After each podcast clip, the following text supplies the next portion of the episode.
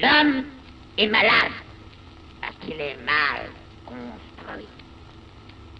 Il faut se décider à le mettre à nu pour lui gâter cet animal qui ne démange mortellement. Dieu, et avec Dieu, ses organes, oui, ses organes, tous ses organes, car, et moi si vous le voulez,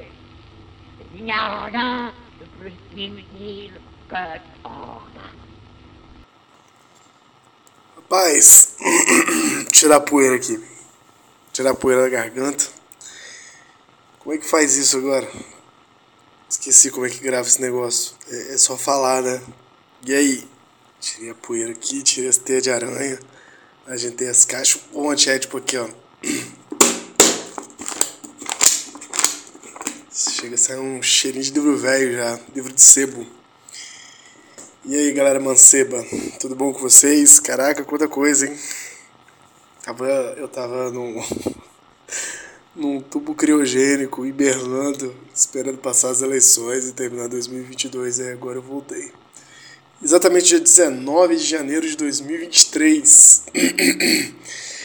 o Lula eleito, Flamengo campeão da Copa do Brasil e da, e do, e da Libertadores, né? Que emoção. Tem Mundial esse ano, daqui a pouco. Puta que pariu, que doideira. É... Bolsonaro fugitivo. que mais? Sei lá, né? Muita coisa. Mas, pô, bora lá. É, importante, eu tô pegando o ritmo aqui, é que eu acho que eu vou voltar a gravar nas quintas-feiras, disso tudo dito, né? O importante é, é gravar nas quintas-feiras e publicar, voltar a publicar esses episódios nas quintas-feiras. Eu acho, estava comentando até com, com a dona Laura, que eu, eu não gosto do capítulo 3, eu acho que ele é meio intimidador para mim, assim, ele ele é muito grande, muito extenso, não gosto de capítulo muito extenso, ele não termina. E, apesar de que o 4 eu acho que ele é mais extenso do que o 3, mas ele é menos intimidador, eu gosto muito do capítulo 4. O 3 eu tenho. Eu acho que eu vou me embananar muito, assim, na minha associação livre. Mas bora lá, né? Ó, o 3 vai da 185 até 361. Isso dá um total de 175 páginas, os meus cálculos mentais. Acho que é isso mesmo. E o quarto vai da 361 até mais ou menos a 507. É, bicho, o capítulo 3 é o grosso do livro. É isso mesmo? É, que aí o, o, o 4 são 140 páginas, enquanto o, o 3 são 175. Quem diria, o capítulo 3 é o grosso do antiédipo, né? Ai, convidei meu amigo Matheus, Estropólogo, para gravar isso aqui mas não, não rolou. Matheus, se estiver ouvindo isso, o convite está ainda aberto, tá? Vamos, vamos, conversar. Mas vamos lá, vamos na, na, intimidado mesmo, né? Tem hora que a gente pode continuar a vida intimidado, né? A gente vai em direção à vida intimidado mesmo. Cadê? Como é que faz isso agora? Cronômetro. Depois eu vou ter que lembrar como edita esse programa, né? Não, não é cronômetro, não, é despertador mesmo. Tô falando, tô doidão. São 11 horas agora, pontualmente. A gente está começando de maneira pontual, né? Terceira temporada, primeiro episódio. Eu não falei, né, cara?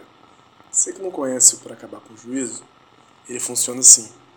Deixa eu só organizar aqui para não berrar o alarme, fazer só a vibração. É... A gente já tem mais de 90 episódios. Quantos episódios tem? Deixa eu ver aqui. Vou ter que fazer login, viado. Caralho. Que login, mano, é login episódios. A gente tem, precisamente agora a gente tem 92 episódios, né, com o episódio extra aí do, do, do da Gatarri, entrevista Lula, né. Excelentíssimo episódio, olha a chuvinha. Várias pessoas o escutaram, comentaram, fez ganhar as eleições, né. De nada, galera. é, aí para acabar com o juízo eu leio o antiético na íntegra, né, página por página.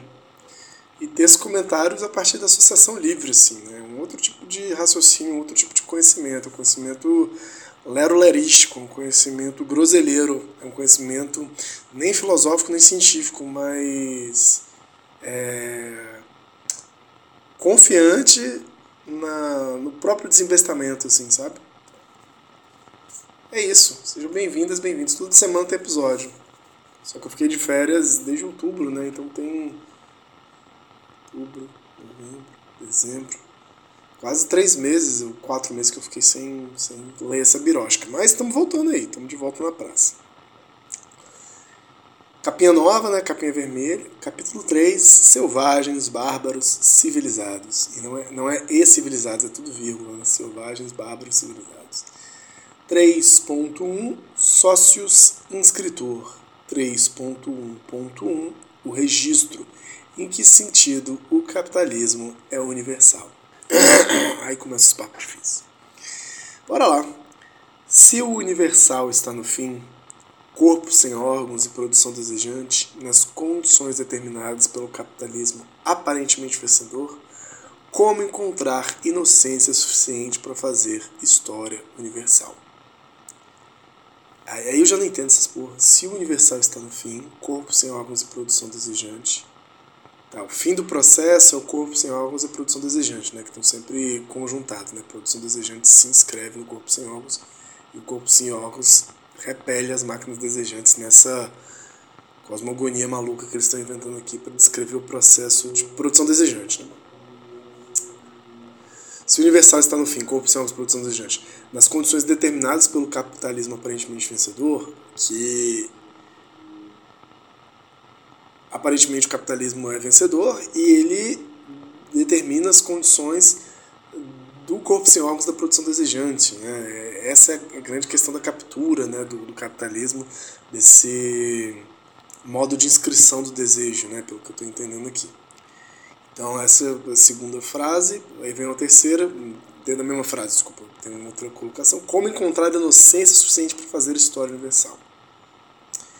História universal seria história de todo mundo, sim, história de todos os povos, história ficou meio fora de contexto nessa história de história universal. Eu consigo ir pegando, mas eu não, manjo a referência, assim. Mas enfim, seguem eles, que foi uma pergunta. Né? A produção desejante também está desde o início. Então está no final, mas também está desde o início. A produção desejante desde que haja produção e reprodução sociais. A produção desejante desde que haja produção e reprodução social.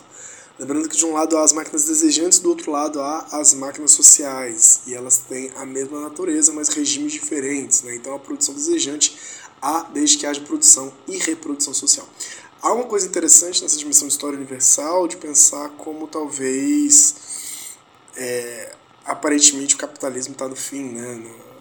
o uso que o capitalismo faz do corpo sem órgãos produção de descrição pareceria que está no fim da ponta de, de qualquer civilização, né? De qualquer modo caminharia para lá aparentemente, né? Como se fosse um traço evolutivo. Mas eu acho que o que eles estão chamando de história universal aqui vai ter outro sentido, né? Com certeza. Então, nesse sentido, eles já dizem que a produção desejante também está desde o início, né? Se há gente, se há os seres humanos que fazem produção e reprodução social, temos aí produção desejante. Siga o texto. Mas é verdade que as máquinas sociais pré-capitalistas são inerentes ao desejo num sentido muito preciso. Elas o codificam, codificam os fluxos do desejo. Então, aqui a gente está falando mais uma vez, né? Máquinas, tudo máquinas, né? Máquinas de máquinas, mas tem uma diferença aqui que eles estão distinguindo entre máquinas desejantes e máquinas sociais máquinas é, pré-pessoais, né, máquinas desejantes como pré-pessoais, que fazem conexão, síntese de disjunção, síntese de consumo, e máquinas sociais que organizam também de maneira molar, né, também micropolítica, mas macropoliticamente, os corpos né, e as inscrições desses limites da produção desejante. Né. Mas ela é também é, uma só e mesma produção, né, ela, apesar de um outro regime, ela tem natureza, ela é munida né, de máquina, ela não deixa de ser maquinaria, ela não deixa de ser desejada também. As máquinas sociais, elas não deixam de ser desejadas também. Então aqui eles estão colocando assim, mas é verdade que as máquinas sociais, né, pré-capitalistas, são inerentes ao desejo, né, num sentido muito preciso. Elas são inerentes, algo inerente, deixa eu ver aqui para não falar besteira inerente significado. A gente vai lendo essas coisas, né? Lembra o sentido, mas eu queria ver um significado. Inerente, que só existe em relação ao sujeito, a uma maneira de ser que é esse, que existe como constitutivo ou característica essencial de alguém ou de algo. Então é isso, né? As máquinas sociais são inerentes, são constitutivas do desejo, né? são essenciais ao próprio desejo. Né? Mas a sua relação de regime é um sentido muito preciso, é o sentido do código. Então, aqui a gente entra na ideia do código sobre codificação, codificação des, sobre codificação e descodificação. É aqui que a gente vai nadar de braçada nesses termos. Né? Também o termo território, desculpa, territorialização, territórios, mas também as ações de territorialização, reterritorialização e desterritorialização. Por isso capítulo é muito difícil. Ai, primeira página, tô, tô ferrujadaço, maluco. Bora lá, então, que, que fazem as, as máquinas sociais pré-capitalistas, né, anteriores à instauração do capitalismo? Pensando assim, né, o capitalismo para depois é, alavancado né, pela Idade Moderna, pós é, Idade Média Europeia, né, uh, e estruturalmente após os sistemas feudais e de sistemas político-econômicos feudais e de acumulação, não, acumulação primitiva não, e os modos de produção asiáticos, né? Isso aí a gente fala depois. Uh, sentido muito preciso, as máquinas sociais pré-capitalistas elas codificam, codificam os fluxos do desejo, tá? Então é isso. Codificar o desejo e o medo a angústia dos fluxos descodificados. É próprio dos sócios. Então, sócios aqui ele vai falar no geral, não é só os sócios primitivos, não é só os sócios bárbaros ou civilizados. O sócio, as máquinas sociais, elas têm a função de codificar o desejo e o medo, a angústia dos fluxos descodificados. É próprio dos sócios. Porque, querendo ou não, essa dimensão do desejo que se conecta e produz conexões, e produz registros, e produz consumos, há uma, uma, uma um, um descompasso né, entre essas conexões, esses registros dos consumos, e um registro maior, né, uma codificação desse, dessas conexões dos fluxos desejantes. Então, querendo ou não, é isso, a experiência, eu acho que eles estão falando muito de uma experiência de desejo, que ela conecta antes de dar sentido. Conecta antes de fazer sentido. Conecta antes de amortecer o que está sendo conectado né, nesse processo. Então, eu acho que é uma abertura muito grande para o medo, para a angústia, pro... desses fluxos descodificados. Porque sempre o desejo escapa, né? Tem essa dimensão. Nunca o desejo está ali numa dimensão de algo essencial, algo definitivo, né? Se ele é conectivo e produtor por, por excelência no, no antiédipo, é porque ele o tempo todo está se descodificando, está se desarranjando para se arranjar de outra forma. E essa outra forma que assume, né, essa desorganização que é também inerente ao corpo sem órgão, né, a relação entre as máquinas exigentes e o corpo sem órgãos, ela é, querendo ou não, assustadora ela é imprevisível em grande medida, ela é angustiante, né? ela pode falhar. Então é próprio dos sócios fazer um conjunto de mecanismos de inscrição, de maquinarias de inscrição, para codificar, para limitar, para antever, para circunscrever essas conexões exigentes. Assim, pelo menos é como eu estou entendendo. Como veremos, o capitalismo é a única máquina. Voltei para o texto. Como veremos, o capitalismo é a única máquina social que se construiu como tal sobre fluxos descodificados, substituindo os códigos intrínsecos por uma axiomática das quantidades abstratas em forma de moeda. Então aqui eles estão antevendo, né? Porque querendo ou não, uma introdução, capítulo Selvagens, Bárbaros Civilizados, é. Agora eu tô pensando nisso. É assim, tá, estamos falando que é, existem as máquinas desejantes e as máquinas sociais e que elas têm o mesmo, a mesma natureza, mas regimes diferentes. E como se configuram as máquinas sociais? E aqui eles estão falando das máquinas sociais como os sócios, né? E que é próprio desses sócios uma forma de codificação do desejo, mas que entre os primitivos, os bárbaros, os civilizados, ou entre o corpo sem órgãos da terra, o corpo sem órgãos do déspota e o corpo sem órgãos do capital, foi só no corpo sem órgãos do capital que ele se apoia nos fluxos descodificados de maneira a substituir os códigos intrínsecos, as regras, os rituais, os estabelecimentos representativos por uma axiomática das quantidades abstratas em forma de moeda. Então, aqui eles estão antecipando né, que por que, que o livro se chama também Capitalismo e Esquizofrenia? Porque, de alguma forma, é o capitalismo, a máquina social, os sócios que, de alguma forma, entendeu que no fim do processo há máquinas desejantes e corpos sem órgãos.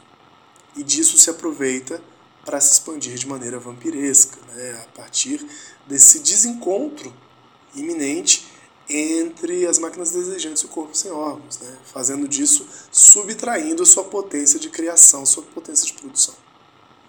Ele vai se expropriar, vai se apropriar e expropriar a potência produtiva, né? a potência criativa, a potência vitalista, a potência vital da relação das máquinas desejantes com o corpo sem órgãos. Né? E vai, na verdade, reiterar muitas vezes o caráter ou apenas reprodutivo ou até mesmo antiprodutivo né, nesse processo de relação entre as máquinas desejantes e o corpo sem órgãos. Então, é uma antecipação que eles fazem aqui, e isso eles fazem, o capitalismo faz por meio de uma axiomática, a gente vai ver a diferença entre código e axiomática lá na frente, eu não lembro agora, mas axiomática das quantidades abstratas em forma de moeda.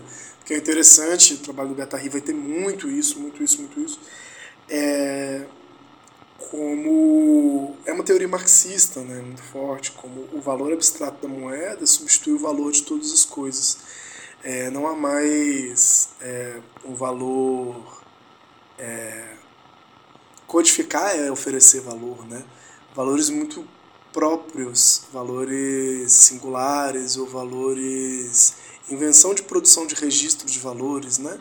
Com relação a gênero, com relação às indumentárias, com relação aos instrumentos tudo isso se perde de maneira enorme quando entra em jogo a questão abstrata do capital, onde tudo pode ser monetizável. Pensa assim, né? Em que ponto, acho que isso é um exercício interessante, que ponto da história tudo ganha um valor de compra, tudo, todo valor de troca, todo valor de é, equivalência, mas também de é, apego, interesse, respeito, uh, interação com as coisas em que ponto da nossa história isso se resumiu majoritariamente, ou tende a se resumir majoritariamente, a uma relação monetária, a uma relação financeira, né? uma relação que tende a maior eficiência, maior eficácia, mas também a uma maior taxa de lucro, por exemplo. Né?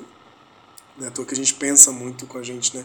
O que é mais benéfico, o que é mais beneficiário, o que é mais lucrativo, o que rende mais, né? É algo que vai se entranhando na nossa forma de produzir desejo, não apenas da forma das máquinas sociais se organizarem. Então, estou vendo que não vai dar para ler nenhuma página hoje. Portanto, o capitalismo liberta, volto ao texto. Portanto, o capitalismo liberta os fluxos do desejo, mas nas condições sociais que definem o seu limite e a possibilidade de sua própria dissolução. Repito, portanto, o capitalismo liberta os fluxos do desejo, né? ele, ele se apropria sobre os fluxos descodificados, libertados mesmo, mas nas condições sociais que definem o seu limite e a, e a possibilidade de sua própria dissolução. Ao mesmo tempo, restringindo o limite das fronteiras do capitalismo e expandindo-os cada vez mais, e a possibilidade de sua própria dissolução. Né? Que a ideia aqui é uma, uma dívida a Marx, mas ao mesmo tempo é, a meu ver, né? não sou entendedor de Marx, mas ao mesmo tempo uma certa ressalva com a ideia de que o capitalismo contém em si o germe de sua própria destruição, né? de que tipo o processo de mais-valia, a contradição do capitalismo faria com que ele se extinguisse em direção a uma sociedade socialista em seguida comunista. Né? E que eles estão falando, cara, na verdade, esse é um livro de elogio né, ao, ao, ao capitalismo de alguma maneira, mas ao mesmo tempo um elogio de quase guerreiro mesmo, tipo, de reconhecer o tamanho do inimigo, assim, né? Então ele tem mecanismos muito fortes de regular sua própria dissolução. Por que, que eles estão tentando dizer aqui de uma maneira política econômica, filosofia política econômica? Não está na contradição do próprio capitalismo o destino do seu fim. Né? É preciso inventar os fins do capitalismo, é preciso produzir os fins do capitalismo. O problema é que o capitalismo é o maior apropriador da inventividade e da criação. Justamente tudo que se cria, tudo que se inventa na tentativa de dissolver, de desmontar o capitalismo, ele rapidamente o captura. Não é à toa que hoje em dia a gente tem toda uma vendagem, um lobby, né, da, do, da aparência de revolucionário, da aparência de discussão política, da aparência do que seja forma de politização das nossas vidas. Né? Tudo isso fica muito mercantilizável. E isso é um exemplo de como o, não é uma questão de contradição, mas muito mais uma questão de captura, de apropriação dos nossos modos de vida que poderiam ser contrários ao capitalismo são super, hiper, mega bem-vindos no capitalismo. Proteste mais, vou fazer uma propaganda da Pepsi de você protestando. Tá? O bagulho é muito sinistro mesmo. De modo que ele não para de contrariar com todas as suas forças exasperadas o movimento que o impele para este limite. Então ele fica contrariando né, com todas as suas forças exasperadas o movimento que o impele para o próprio limite ou para a sua própria dissolução. É, ele contraria a própria possibilidade de contradição que estabeleceria o limite. Né? No Mil Platôs eles vão falar mais assim, da diferença entre limite e limiar. Eu imagino que seja uma conversa interessante assim com quem pensa a, a dialética hegeliana aí, né? ou os trabalhos marxianos, marxistas. Eu não tenho muito conhecimento disso. Acho que eu, essa terceira temporada aqui vai ser extensa, porque são 175 páginas. Essa vai durar dois anos, essa vai terminar em 2024. Eu vou falar muitas e muitas vezes, eu não entendo muito disso. Então eu tô, tô mais lendo junto com vocês, tá bom, galera? Cara, eu vou chamar o, o, o Alfredo para conversar comigo. Acho que ele entende melhor essas paradas. No limite, um abraço pro Fredo. No, no limite do capitalismo, os sócios desterritorializados dão lugar ao corpo sem órgãos e os fluxos descodificados se lançam na produção desejante.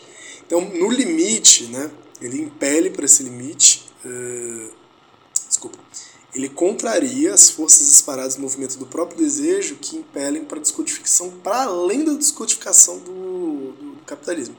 Como a gente vai ver lá na frente, o capitalismo funciona por desterritorialização, mas ainda um tipo específico de desterritorialização, de perder territórios, de desmanchar repetições, padrões, constâncias, produções existenciais de valores singulares.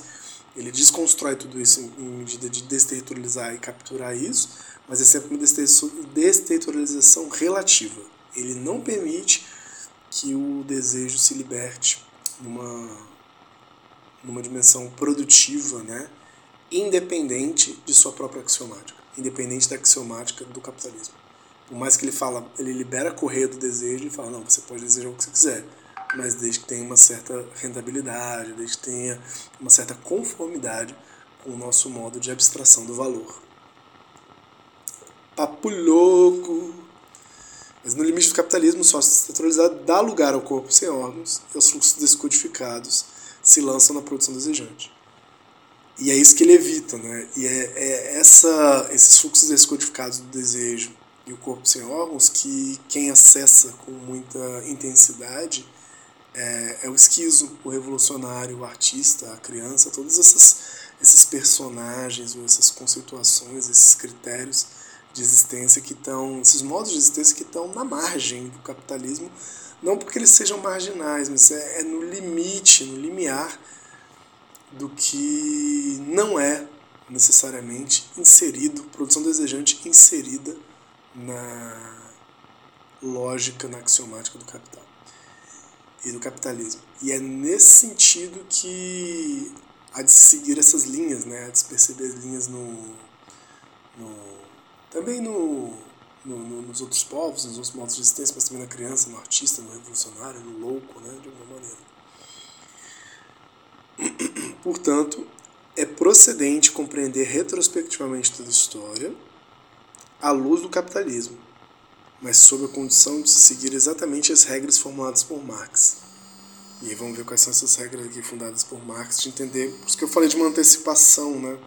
Então, estão fazendo isso marxianamente, né? Antecipar que a história tende, a história do, do, do ser humano tende ao capitalismo, mas sobre as seguintes regras.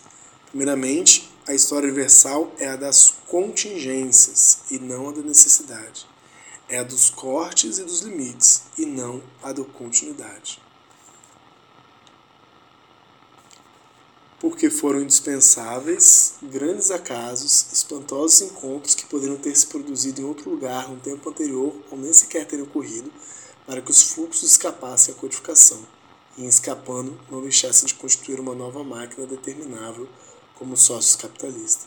Por exemplo, o encontro da propriedade privada com a produção mercantil, encontro que se deu, no entanto, entre duas formas muito diferentes de descodificação, uma por privatização e outra por abstração. É, cara, isso aqui a gente vai ter que ver com calma, não tem jeito não. A gente ficou em uma página mesmo hoje, a gente volta. O que, que seria essa história, né? Eu tenho curiosidade de entender mesmo. Dessa vez, eu, mais do que os capítulos anteriores, até que o 2 não me sai tão mal assim, até que eu tava meio antenado mais que eu tava pensando. Hoje é que dia? Falei, né? 19. 19 do 1. É, esse aqui eu tô aprendendo com mais atenção agora, né? Aprendendo e aprendendo também com mais atenção. Se tiverem sugestões, quiserem participar do programa, fala comigo, tá bom? E a gente lê junto.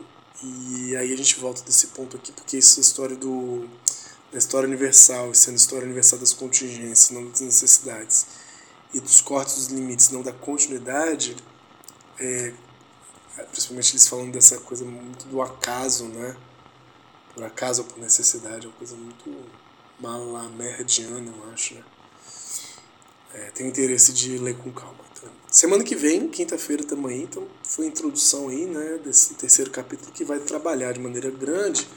E aí, como é que funcionam as máquinas sociais? Sendo que capítulo, acho que isso que eu não falei, não, não terminei de falar, no capítulo 1 e 2, a gente está pensando com intensidade como se dão a lógica das máquinas desejantes, né?